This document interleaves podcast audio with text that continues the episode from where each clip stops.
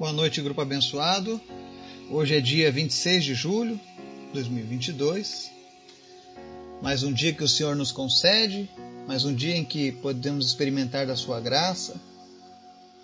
E hoje nós vamos falar em especial sobre o livro de Isaías. Nós vamos fazer uma leitura no capítulo 54, aonde nós vamos conhecer ali qual é a herança dos servos de Deus. Nós vamos ver um capítulo repleto de promessas, profecias e algumas passagens que se referem ao fim dos dias. Então, você que gosta da escatologia, de saber sobre os últimos dias, de saber aquilo que Deus está fazendo e vai fazer agora nos nossos dias, tenho certeza que você vai gostar muito da leitura desse livro. Mas antes da gente começar a leitura do nosso livro, de Isaías, eu quero convidar você que nos ouve, que nos acompanha, a estar orando, intercedendo pelos pedidos da nossa lista, intercedendo pelas famílias, pela nação. Peço que você esteja orando também pela minha vida, pela minha família, pelo meu trabalho para o Senhor e pelo meu trabalho secular. Daqui a alguns dias, mais ou menos dez dias, eu estarei indo para o Amazonas, junto com a minha esposa, junto com a minha mãe, e vamos ali para servir ao Senhor. Então, peço que você nos coloque nas suas orações, para que Deus esteja nos guardando, nos cobrindo, nos usando, usando cada um de nós e guardando a minha família que fica. Amém? Vamos orar? Obrigado, Jesus. Tu és sempre bom. Tu és sempre maravilhoso. Nos ensina sempre a, a enxergar o teu amor, a enxergar com os teus olhos, Pai. Cada pessoa, cada situação. Nos fortaleça, Senhor, a cada dia. Aumenta a nossa fé. Nos ajuda, Deus, a praticarmos aquilo que nós temos aprendido na tua palavra.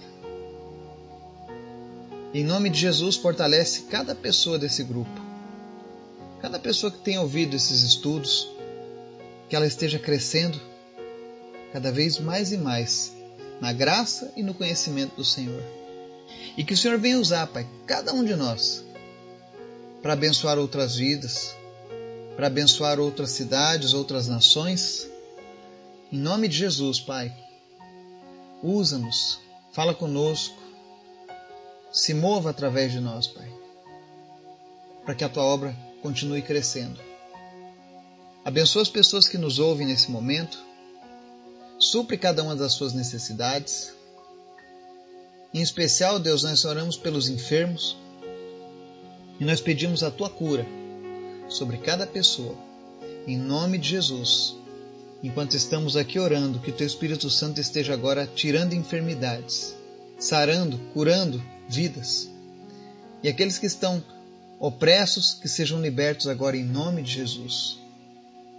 Te apresento em especial a vida do Eriton Pereira. Nós oramos agora, Deus, para que o lado direito do cérebro dele seja completamente restaurado. Cérebro direito, em nome de Jesus, seja restaurado agora. Toda epilepsia, toda reação, toda sequela causada por esse problema que ele tinha no lado direito, cesse agora em nome de Jesus. Visita também, meu Deus, a vida do Otávio e fortalece, Deus, o seu organismo, a sua fé, a sua vida. Que essa novo transplante de córnea seja definitivo e que a visão dele volte em nome de Jesus. Abençoa cada pessoa nesse momento, Pai. Abençoa a nossa nação. Abençoa, Deus, as nossas crianças. E em nome de Jesus, Pai, que a tua palavra venha transformar a nossa vida todos os dias. Fala conosco, Pai. É o que nós te pedimos no nome de Jesus. Amém. Texto de hoje, Isaías 54. Nós vamos ler ele todo. Ele é um capítulo não muito extenso, são 17 versículos. E ele fala sobre a glória futura de Sião, do povo de Deus, do Israel de Deus. E o texto diz o seguinte: Cante, ó estéreo, você que nunca teve um filho, e rompa em canto, grite de alegria, você que nunca esteve em trabalho de parto, porque mais são os filhos da mulher abandonada do que os daquela que tem marido, diz o Senhor. Alargue o lugar de sua tenda, estenda bem as cortinas de sua tenda, não o impeça. Estique suas cordas, firme suas estacas, pois você se estenderá para a direita e para a esquerda. Seus descendentes desapossarão nações e se instalarão em suas cidades abandonadas. Não tenha medo, você não sofrerá vergonha. Não tema o constrangimento, você não será humilhada. Você esquecerá a vergonha da sua juventude e não se lembrará mais da humilhação de sua viuvez. Pois o seu Criador é o seu marido. O Senhor dos Exércitos é o seu nome. O Santo de Israel é o seu Redentor. Ele é chamado o Deus de toda a terra. O Senhor chamará você de volta como se você fosse uma mulher abandonada e aflita de espírito. Uma mulher que se casou nova apenas para ser rejeitada, diz o seu Deus. Por um breve instante eu a abandonei, mas com profunda compaixão eu a trarei de volta. Num impulso de indignação escondi de você por um instante o meu rosto, mas com bondade eterna terei compaixão de você, diz o Senhor, o seu redentor. Para mim, isso é como os dias de Noé, quando jurei que as águas de Noé nunca mais tornariam a cobrir a terra. De modo que agora jurei não ficar irado contra você, nem tornar a repreendê-la. Embora os montes sejam sacudidos e as colinas sejam removidas, ainda assim a minha fidelidade para com você não será abalada, nem será removida a minha aliança de paz, diz o Senhor que tem compaixão de você. Ó cidade aflita, açoitada por tempestades e não consolada, eu a edificarei com turquesas, edificarei seus alicerces com safiras, Farei de rubis os seus escudos, de carbúnculos as suas portas, e de pedras preciosas todos os seus muros. Todos os seus filhos serão ensinados pelo Senhor, e grande será a paz de suas crianças. Em retidão você será estabelecida. A tirania estará distante, você não terá nada a temer. O pavor será removido para longe, ele não se aproximará de você. Se alguém a atacar, não será por obra minha todo aquele que a atacar se renderá a você. Veja, fui eu quem criou o ferreiro, o que sopra as brasas até darem chama e forja uma arma própria para o seu fim. E fui eu quem criou o destruidor para gerar o caos. Nenhuma arma forjada contra você prevalecerá, e você refutará toda língua que a acusar. Esta é a herança dos servos do Senhor, e esta é a defesa que faço do nome deles, declara o Senhor. Amém? Este é um belíssimo texto da palavra do Senhor que foi escrito pelo profeta Isaías, o profeta messiânico. Ele é o profeta que faz mais menções a Jesus, a nova aliança, em todo o Antigo Testamento. E o fato dele ser um profeta já nos indica que esse texto ele servia tanto para consolar o Israel do passado, que sofria com as suas teimosias, quanto dar alento para a igreja que um dia seria levantada. Quando ele começa falando sobre a estéreo, sobre os filhos da abandonada, ele estava falando sobre aqueles que estavam fora da aliança ou seja, a igreja de Jesus, que seria alcançada, o plano de salvação. E ele é interessante que ele diz que são mais os filhos da mulher abandonada do que os daquela que tem marido. Ele está fazendo aqui uma referência que o número de salvos, de servos do Senhor, seria muito maior na nova aliança do que na antiga aliança. Ou seja, se nós juntarmos todos os cristãos de hoje, e compararmos com o número de judeus que serviam a Deus no passado, hoje o nosso número está muito maior já. E era sobre isso que o profeta estava falando. Ele faz uma comparação profética com Jerusalém. onde a morte de Cristo aumenta a amplitude de Jerusalém, de um jeito que ela jamais imaginava. Vale lembrar também que, nesse período em que foi escrito, as pessoas ainda tinham muito vivos os terrores do cativeiro da Babilônia. E ele mostra que tudo isso seria superado, porque pessoas de todas as tribos, línguas, raças e nações viriam adorar ao Senhor. É interessante que ele fala sobre o crescimento da igreja, do povo de Deus, ao longo das eras. Quando ele diz: alargue o lugar de sua tenda, estenda bem as cortinas de sua tenda. Está se referindo ao crescimento do povo de Deus. E o verso 3, ele fala especificamente sobre nós, os gentios. Ele diz assim: Seus descendentes desapossarão nações e se instalarão em suas cidades abandonadas. Ou seja, quem é a descendência? Somos nós, aqueles que vieram através da aliança com Jesus. Estamos desapossando nações. Hoje o mundo inteiro tem conhecido a palavra do Senhor. Graças a Deus, com todas as lutas, com todas as perseguições, a igreja do Senhor, ela tem avançado. Ela tem alcançado os lugares mais longínquos. Essa semana passada, os missionários com quem eu trabalho lá dos Estados Unidos estavam em Burundi, país mais pobre da África. E Jesus foi glorificado lá naquele lugar. Muitas almas se renderam a Cristo, muitas pessoas foram curadas. Eles visitaram acampamento de refugiados, levaram um pouco de alento e esperança para as pessoas. E isso tudo é um cumprimento das promessas, das profecias que estão lá no livro de Isaías. Nações se instalar, nós íamos nos instalar em cidades abandonadas, ou seja, os lugares onde o pecado estava reinando, hoje a palavra de Deus está chegando. É por isso que é tão importante a gente se fortalecer com a palavra.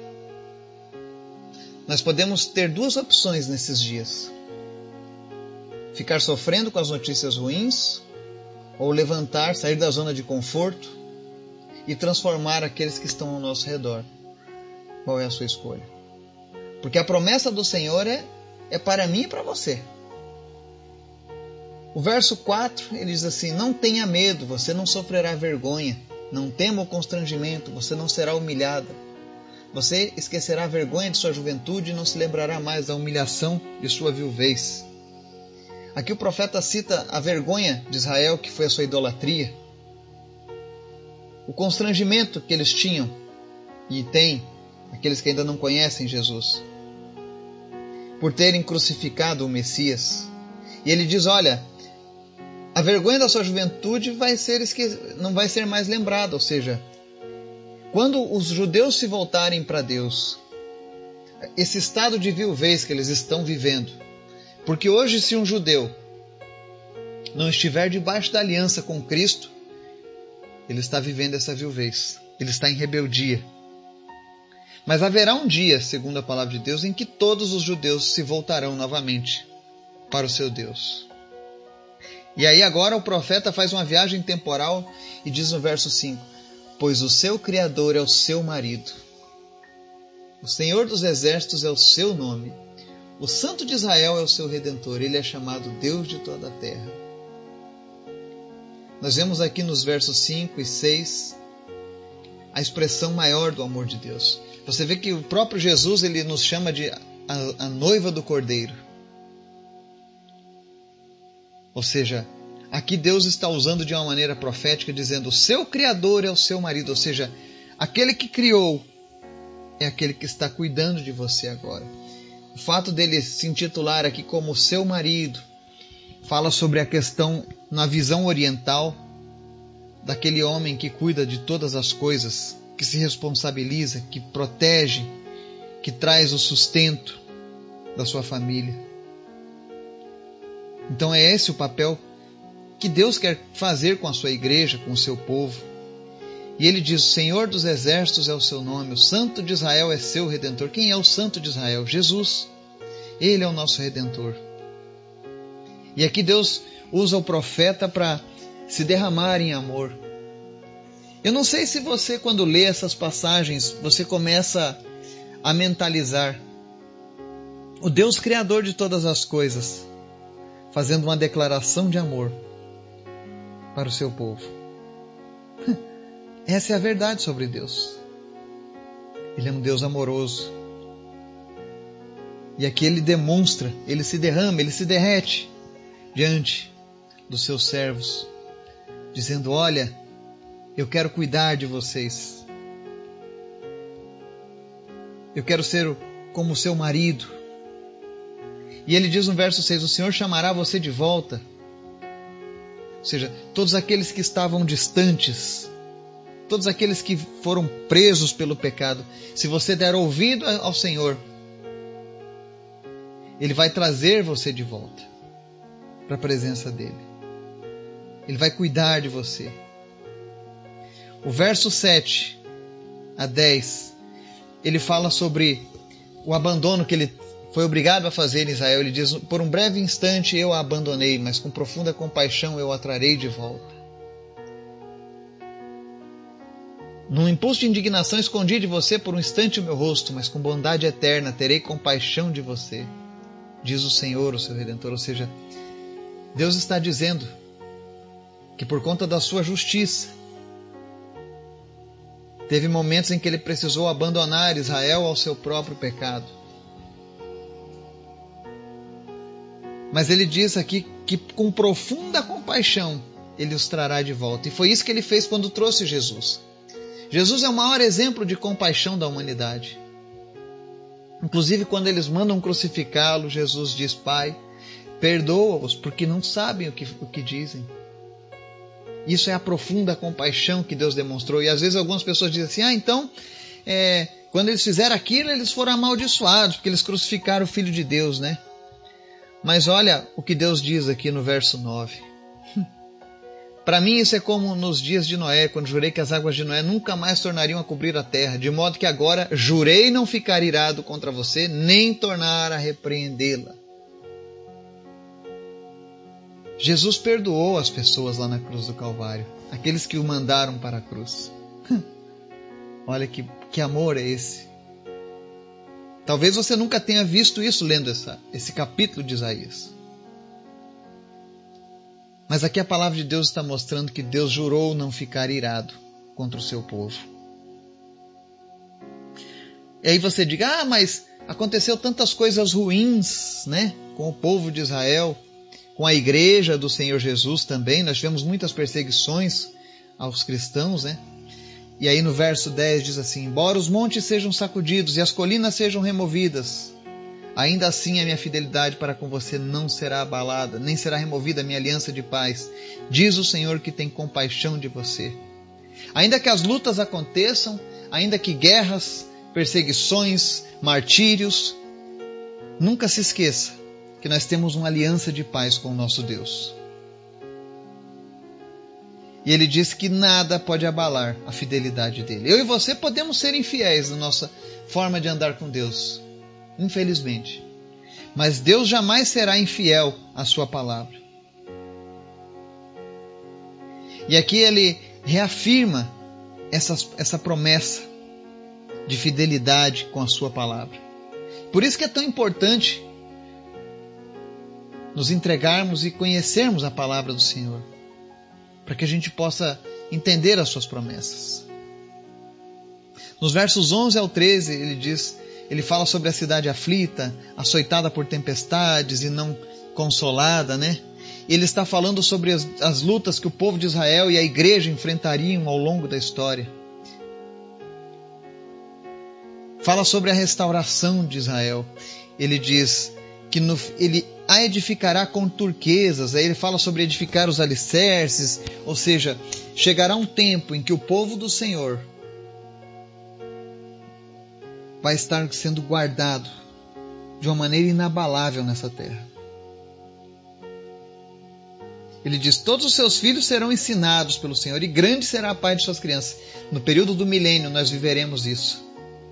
Não haverá mais violência, mentira, apenas um governo de paz do próprio Senhor Jesus. E Ele mesmo estará ensinando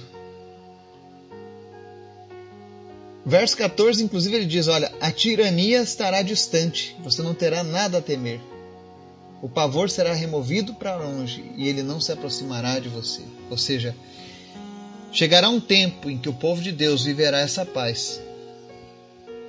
É por isso que nós precisamos manter acesa a chama do Espírito Santo nas nossas vidas. Para que a gente não perca essas promessas que o Senhor tem feito para mim e para você. No verso 15, às vezes as pessoas têm dúvidas sobre será que Deus cuida da gente? Né? Ele diz aqui nos versos 15 a 17: Se alguém a atacar, não será por obra minha. Todo aquele que a atacar se renderá a você. Aqui Deus está falando no exército que se levanta contra o povo dele. No passado, muitas vezes, Deus usou exércitos e nações para punir Israel, para dar uma lição a Israel. Ele usou Nabucodonosor, ele usou Ciro, Dário, os romanos, os gregos. Né? Mas agora Deus está dizendo que chegará um tempo em que, se alguém vier nos atacar, isso não será por obra dele, ou seja, não vai ser Deus punindo o homem ou trazendo alguma, algum ensinamento através desse tipo de ação. Ou seja, vai ser uma ação diretamente feita pelas trevas contra o povo de Deus. E você que anda com Jesus provavelmente já passou por muitos ataques do inimigo. E se você está hoje ouvindo essa mensagem, é porque todo aquele que nos atacar se renderá a nós. Não porque nós somos melhores, mas porque nós temos um Deus que cuida de nós. E é isso que ele diz nos versos 16 e 17. Ele diz que foi ele quem criou o ferreiro que sopra as brasas até darem a chama e forja uma arma própria para o seu fim. E fui eu quem criou o destruidor para gerar o caos. Aí ele fala no verso 17: A herança dos servos do Senhor. Qual é a herança que nós recebemos de Deus?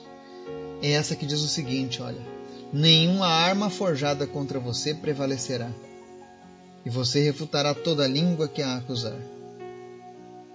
Quando perguntarem para você qual é a herança dos servos do Senhor, por que, que vale tão a pena abrir mão dos prazeres deste mundo, dos enganos,